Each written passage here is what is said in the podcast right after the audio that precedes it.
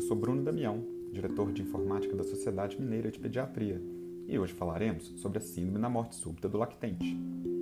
A definição mais amplamente aceita da síndrome da morte súbita do lactente, a SMSL, é a morte súbita e inesperada de uma criança com menos de um ano de idade durante o sono, que não pode ser explicada após avaliação pós-mortem, incluída autópsia, história clínica e social completa, e avaliação da cena da morte. Cerca de dois terços das mortes por SMSL ocorrem em crianças de 2 a 4 meses de idade. 90% das mortes ocorrem em crianças menores de 6 meses e 95% ocorrem em crianças menores de 8 meses. Atualmente representa a terceira causa de mortalidade infantil nos Estados Unidos. Embora múltiplas hipóteses tenham sido propostas como mecanismos fisiopatológicos responsáveis pela síndrome da morte súbita do lactente, nenhum deles foi comprovado. Morte ocorre quando os bebês vulneráveis estão sujeitos a estressores em momentos nos quais os mecanismos normais de defesa, em desenvolvimento, podem estar deficientes estruturalmente ou funcionalmente. Dados epidemiológicos sugerem fatores genéticos envolvidos na SMSL, e muitos estudos têm tentado identificar os genes associados a ela. É muito importante ficar atento, porque as interações dos mecanismos podem ocorrer em qualquer lugar, Assim, um bebê completamente normal poderia morrer em um ambiente por demais asfixiante, e uma criança extremamente vulnerável poderia morrer em um ambiente completamente não asfixiante. Entretanto, a maioria das mortes ocorre entre estes dois extremos. Dentre os fatores de risco mais importantes para a síndrome da morte súbita do lactente, relacionados com o ambiente de sono, temos em primeiro lugar a posição no sono, que é um importantíssimo fator de risco. As posições prona e lateral são significativamente mais perigosas do que a posição supina, pois aumentam o risco de hipercapnia, hipóxia e hipertermia durante o sono. Além disso, a partilha da cama com os pais também está fortemente relacionada com os riscos aumentados de SMSL e é especialmente perigosa para lactentes com menos de 12 semanas.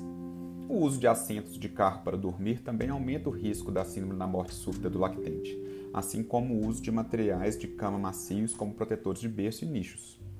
O pediatra deve orientar que o tabagismo pelos pais é perigoso e deve ser desencorajado. A exposição ao tabagismo pré-natal e pós-natal está fortemente associada à síndrome da morte súbita do lactente. A doença mental materna e o abuso de substâncias pela mãe também são fortes preditores. Os bebês de mães com diagnósticos de transtorno de uso de álcool durante a gravidez têm sete vezes mais risco de SMSL e estima-se que o uso de álcool materno seja diretamente responsável por 16% dessas mortes.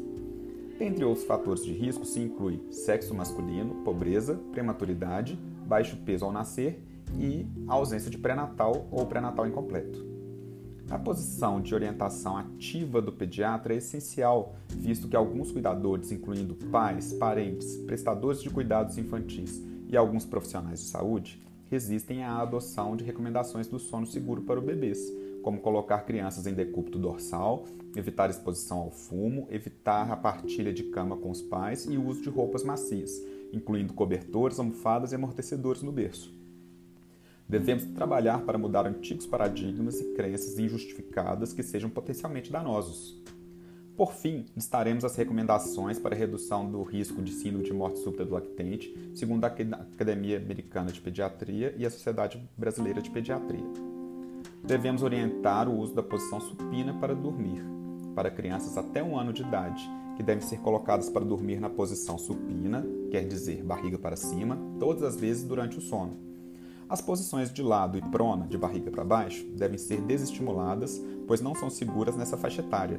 Mesmo crianças com doenças do refluxo gastroesofágico, que não apresentam alterações na proteção das vias aéreas, devem ser mantidas em posição supina durante o sono, pois o risco de mortes relacionadas ao sono supera os riscos de broncoaspiração devido ao refluxo.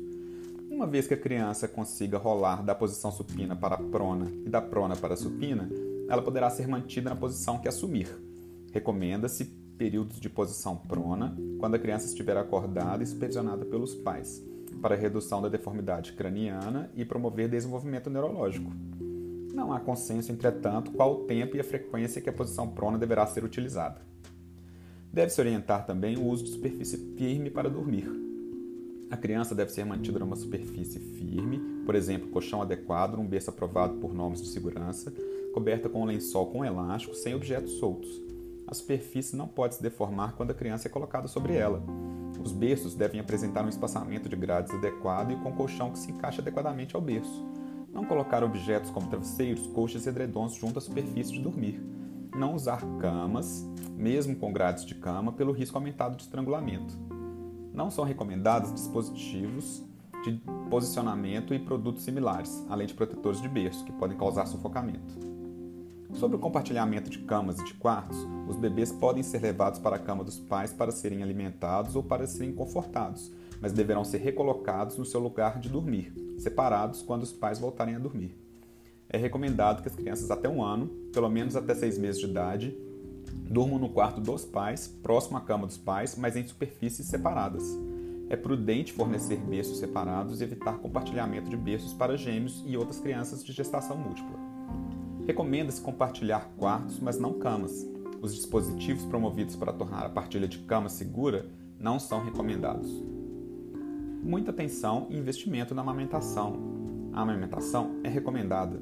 O aleitamento materno é fator de proteção contra as mortes infantis relacionadas ao sono, e o aleitamento materno exclusivo até os seis meses de idade garante um efeito maior. Dentre as recomendações para evitar a síndrome da morte súbita do lactente, a Associação Americana de Pediatria recomenda o uso de chupeta nos cochilos diurnos e à noite. Em meta-análise publicada na Pediatrics de 2005, foi encontrado um NNT de 2.770 para evitar um óbito, com nível de evidência B para recomendação do uso do bico. Agora, temos que ter muita atenção para alguns detalhes nessa recomendação. Não se deve usar chupetas penduradas no pescoço da criança e nem presas em sua roupa. E não há vantagem em insistir no uso da chupeta caso a criança recuse. Para crianças em aleitamento materno, oferecer a chupeta apenas após a estabilização completa da amamentação. Caso a chupeta caia da boca da criança após a mesma dormir, não é necessário recolocá-la. E por fim, não há evidências que mostrem que chupar o dedo tem um efeito protetor na síndrome da morte súbita do lactente. Em conjunto às recomendações anteriores, orientamos que é mais adequado ajustar o aquecimento com as próprias roupas do bebê, não sendo necessário o uso de cobertores e outros objetos.